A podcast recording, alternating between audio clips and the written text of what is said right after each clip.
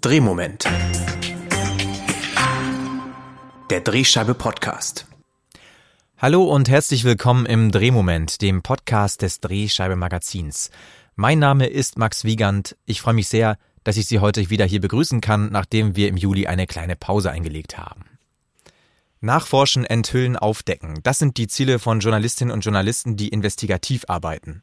Sie bringen wortwörtlich Licht ins Dunkle und recherchieren über kriminelle Vorgänge und politische und gesellschaftliche Skandale, nicht nur auf der Straße, sondern auch im Netz.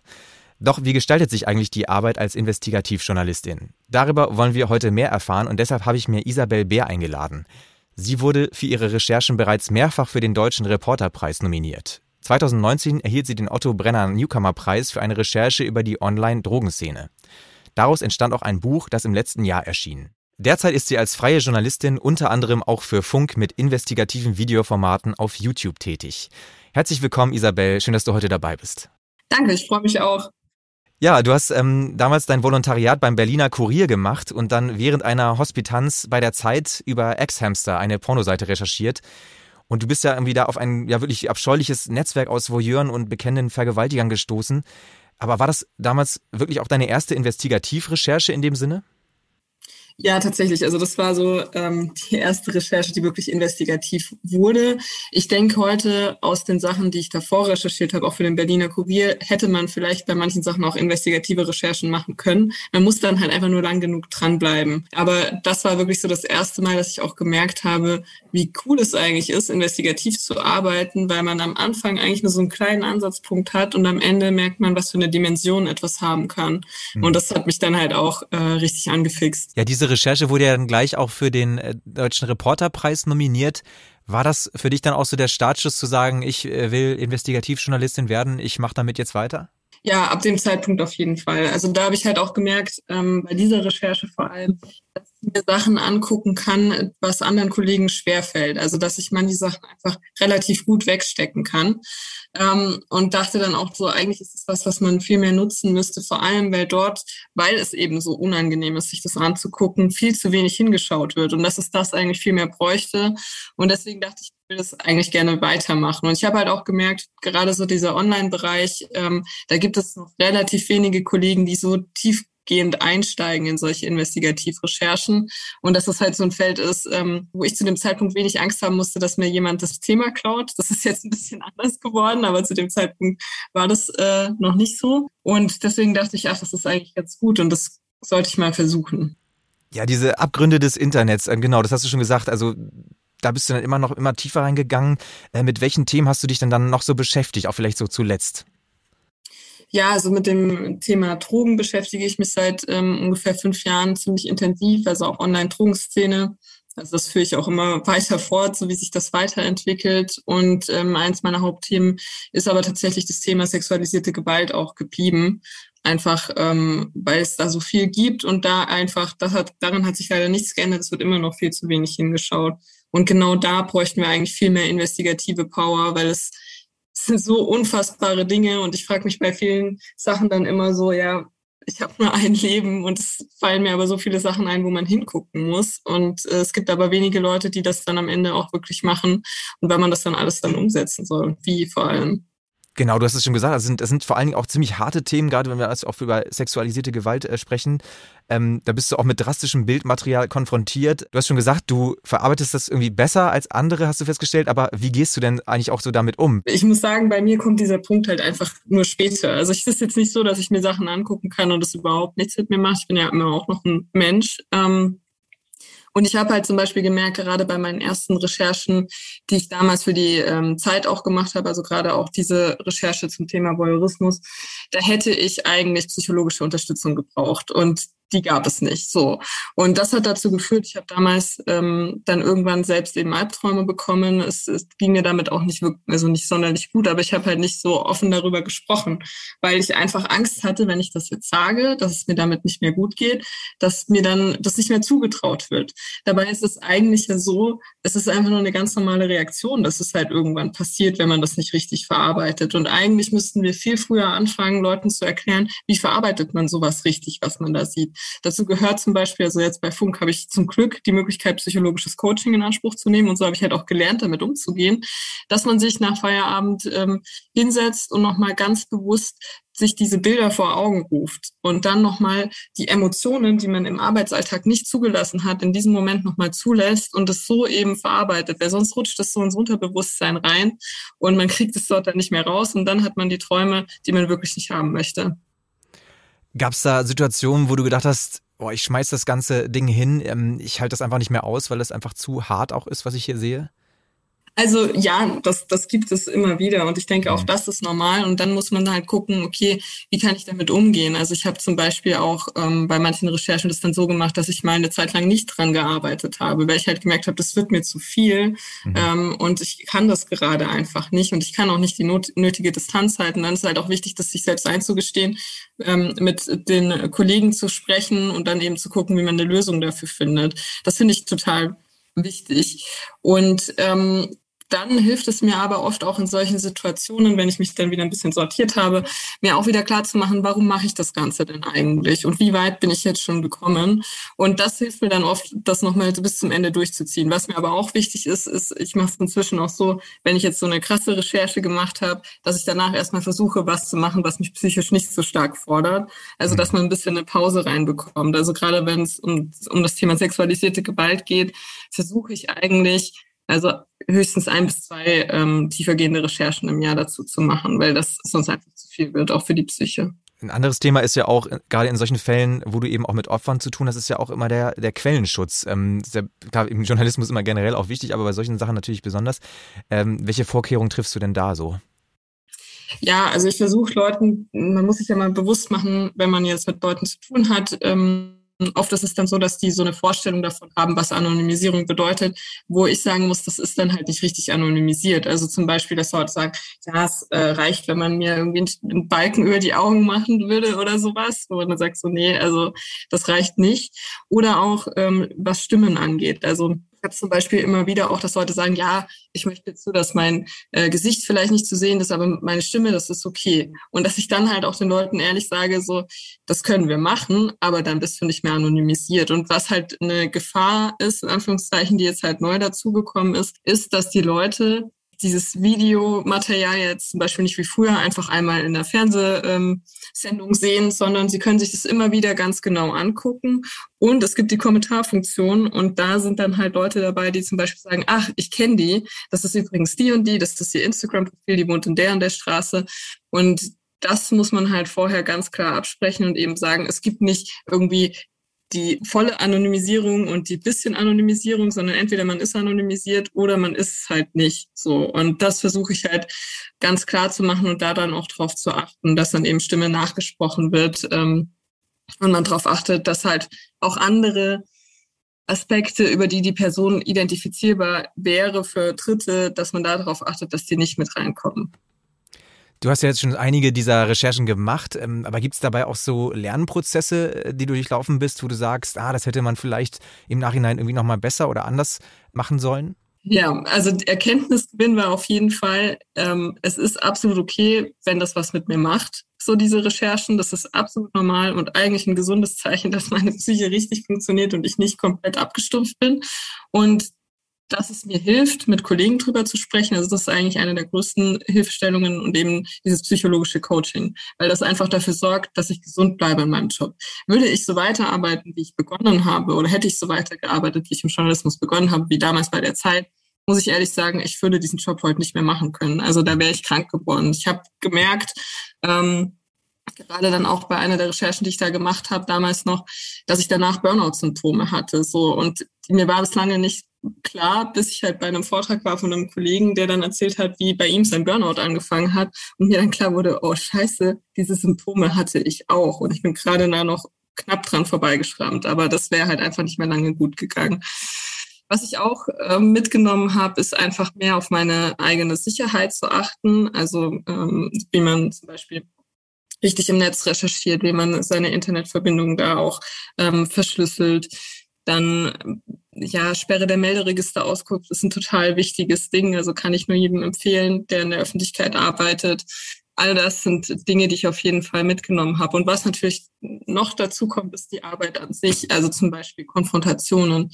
Ich gehe heute ganz anders in Konfrontationen, wie ich es jetzt noch vor zwei Jahren gemacht habe. Also da hatte ich zum Beispiel ja dieses diese Intel-Recherche und ähm, habe dann am Ende auch einen dieser Frauenhasser getroffen nach einer längeren verdeckten Recherche und da habe ich richtig gemerkt, also dieses Gespräch ist mir entglitten, ich bin zu laut geworden, war, das war alles unprofessionell. Und das hat dann auch dazu geführt, ähm, dass eben nicht dieser Erkenntnisgewinn da war, den ich haben wollte. Ich wollte ja eigentlich verstehen, was diesen Mann dort antreibt. Nur wie ich in das Gespräch reingegangen bin und wie ich dann auch im Gespräch war, also meine eigene Emotion, die nicht, äh, die ich nicht genug zurückhalten konnte, hat halt dazu geführt, dass dieser Erkenntnisgewinn gar nicht so da war.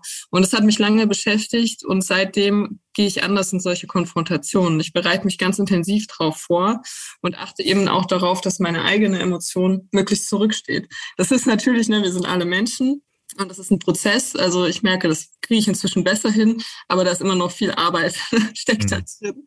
Und auf jeden Fall merke ich bei jeder einzelnen Recherche, dass man immer irgendwas dazulernt, was man fürs nächste Mal mitnimmt. Und das ist eigentlich, ich glaube, man ist da im Journalismus nie fertig damit, dass man sagen kann, ich kann jetzt alles oder ich weiß jetzt genau, wie ich es diesmal mache, sondern bei jeder Recherche kommt man ja auch nochmal mit anderen Leuten in Berührung und muss dann auch nochmal andere Sachen vielleicht mitdenken, auf die man nie vorbereitet worden ist.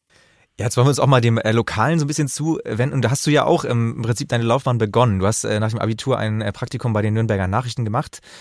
Und äh, da ist ja oft, was so große Recherchen angeht, gibt es ja das Problem Zeit. Also da äh, ist oft nicht genug da im ganzen äh, Tagesgeschäft.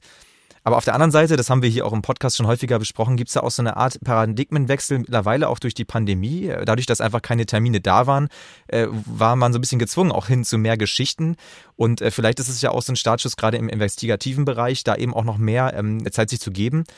Aber was glaubst du denn so, vielleicht auch durch deine eigenen Erfahrungen, die du da gemacht hast, ähm, welche Themen bieten sich denn im Lokalen vielleicht auch besonders an für so Investigativrecherchen? Kann man da vielleicht auch mehr Richtung Netz gehen? Das hast du ja auch schon so ein bisschen gesagt. Genau, also zum Beispiel bei mir war es so, ich habe ähm, vor allem beim Berliner Kurier dann angefangen, so eigene Geschichten zu machen, als ich da mein Bolo gemacht habe.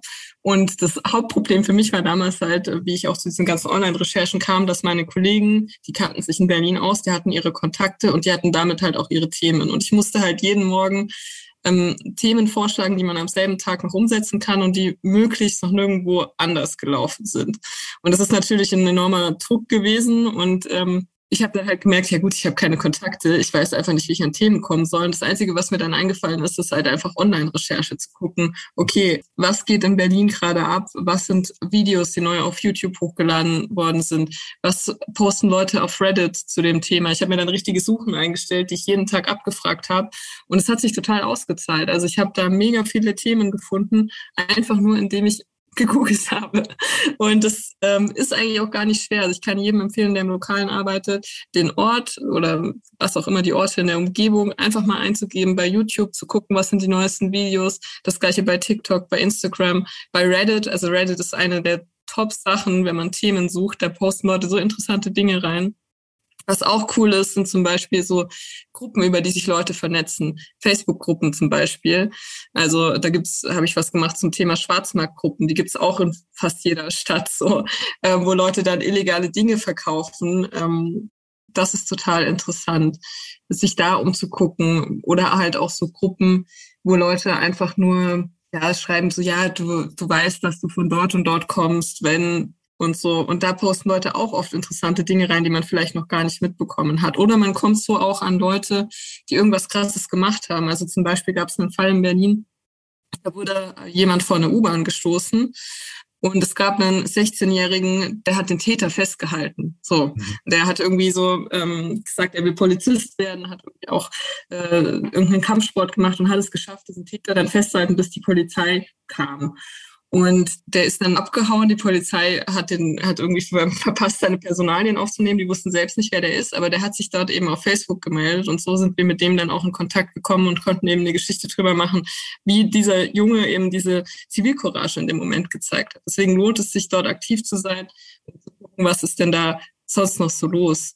Ein anderer Beispielfall war, da hat eine ähm, junge Frau gepostet in einer Facebook-Gruppe, dass ihr Bruder angegriffen worden ist und bei diesem Angriff äh, eben auch sein Fahrrad kaputt gegangen ist und er das halt das Ding war, was ihm am meisten Spaß bereitet hat, da rumzufahren und dass ihm jetzt damit halt auch viel Freiheit genommen wurde, dass er das nicht mehr machen kann.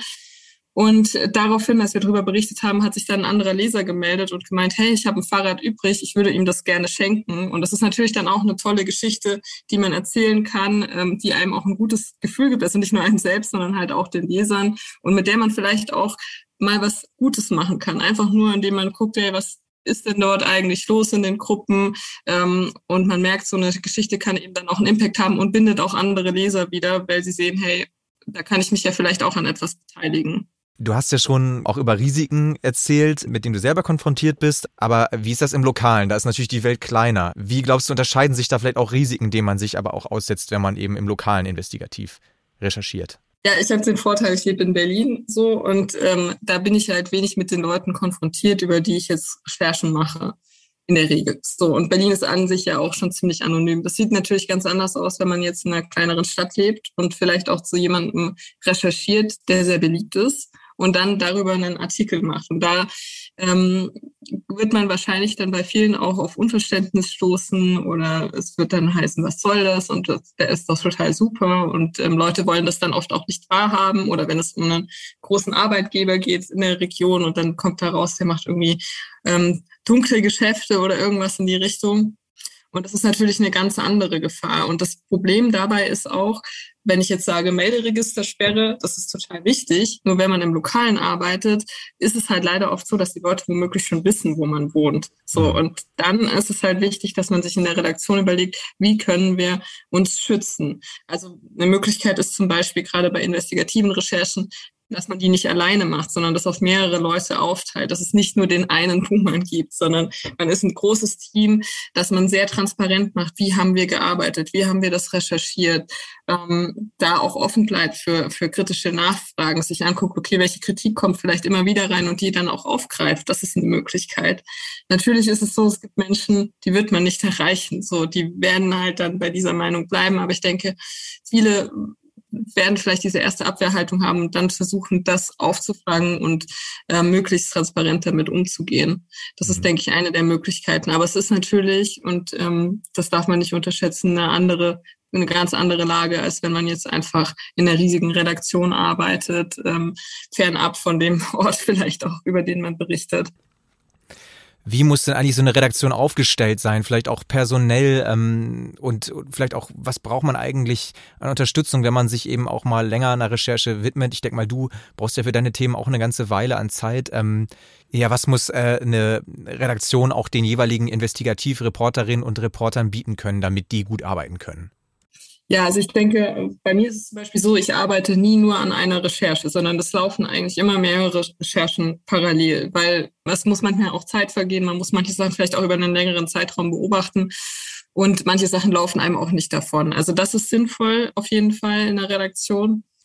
Und dann muss man jetzt nicht unbedingt ein krasses Investigativteam oder irgendwas aufbauen, sondern es kann ja schon helfen, dass man zum Beispiel sagt, wir nehmen bestimmte Leute an bestimmten Tagen ähm, raus aus dem Tagesgeschäft und sagen dann hier, hier könnt ihr dann an eurer Recherche arbeiten, dass man das versucht, dass man vielleicht auch nochmal einen zusätzlichen Volo einstellt und sagt, hier, den wollen wir ein bisschen mehr in die investigative Schiene äh, mit reinbringen, dass man da guckt, was sind da Themen.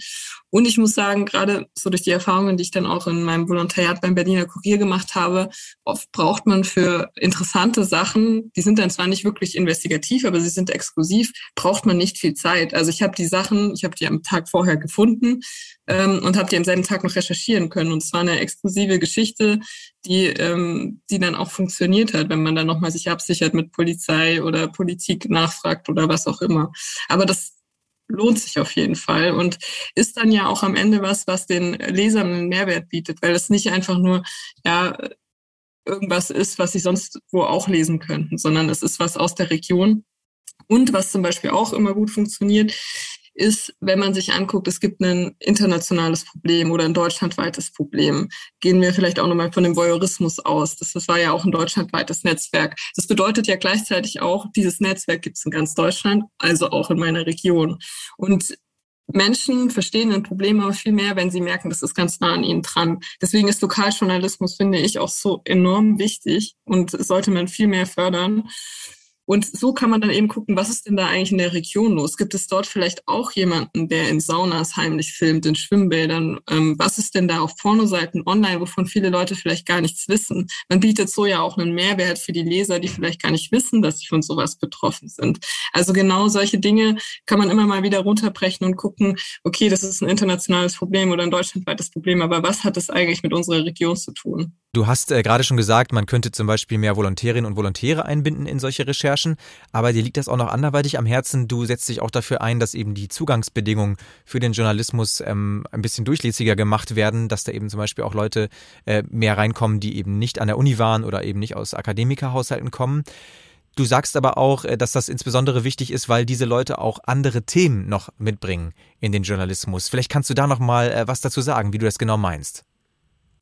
Ja, also das ist ja, kommt ja ganz aus der Natur der Sache. Wenn ich ein anderes Lebensumfeld habe, dann bin ich auch mit anderen Sachen konfrontiert und habe auch einen anderen Blick auf bestimmte Sachen. Und ich habe vielleicht auch leichter einen Zugang zu etwas. Zum Beispiel, ähm, wenn man jetzt äh, zum Thema Drogen recherchiert und ich setze mich dort jetzt hin in einem Kostüm äh, und gehe dann so in die Heroinszene und spreche ganz gestanztes Deutsch, dann wird keiner mit mir sprechen.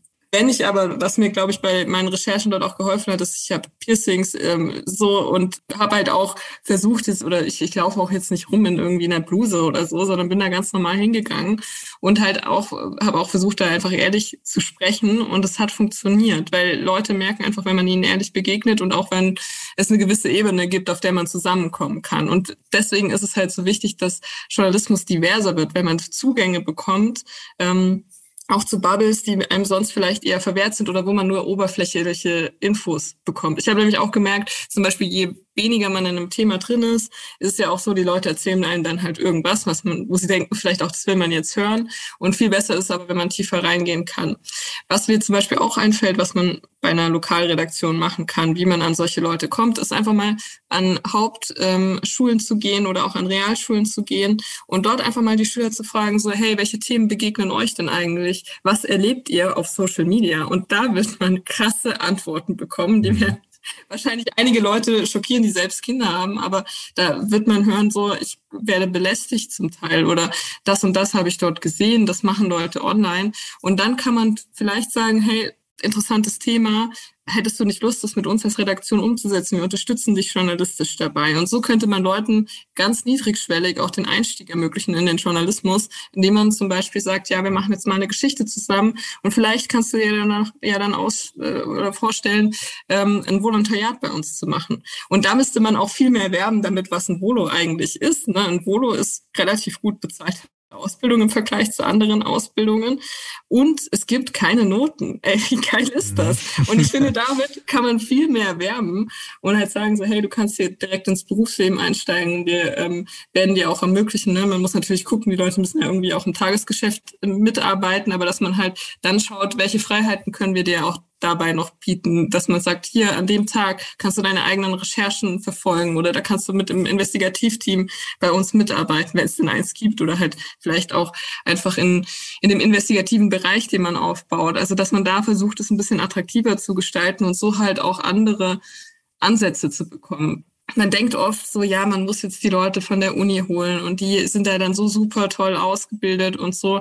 Aber oft ist es doch viel cooler, Leute zu haben, die einen Zugang zu etwas haben, wo man gar keinen Zugang mehr dazu hat. Und je jünger jemand ist, desto besser. Das ist halt auch das Nächste. Weil je älter man wird, das merke ich ja bei mir selbst, ich bin jetzt 27, zehn Jahre her, dass ich die war. So, man, das, das verändert sich ja mit der mhm. Zeit und man, es fällt schwerer mit der Zeit dann diesen Zugang zu haben und das sollte man nutzen, diese Möglichkeit. Ja, ich merke, äh, das Thema ähm, ist super spannend. Da könnten wir eigentlich fast noch eine andere Folge drüber machen, aber hier wollen wir es mal für heute dabei belassen. Ich möchte mich ganz herzlich bei dir bedanken, Isabel, für deine Einblicke auf deine Arbeit und auch für, dein, äh, für deine Sicht aufs Lokale. Äh, ganz vielen Dank. Danke auch. Wenn Sie die Arbeit von Isabel Bär interessiert, dann werfen Sie doch mal einen Blick in unsere Shownotes. Da werde ich auf jeden Fall einen Link unterbringen, wo Sie Ihre Arbeiten finden können. Außerdem ähm, möchte ich Ihnen auch nochmal die letzte Ausgabe der Drehscheibe ans Herz legen. Da geht es nämlich um das Thema Investigativjournalismus im Lokalen. Auch Isabel Bär kommt da bereits zu Wort. Damit möchte ich mich für heute bedanken fürs Zuhören. Bleiben Sie lokal und bis zum nächsten Mal im Drehmoment.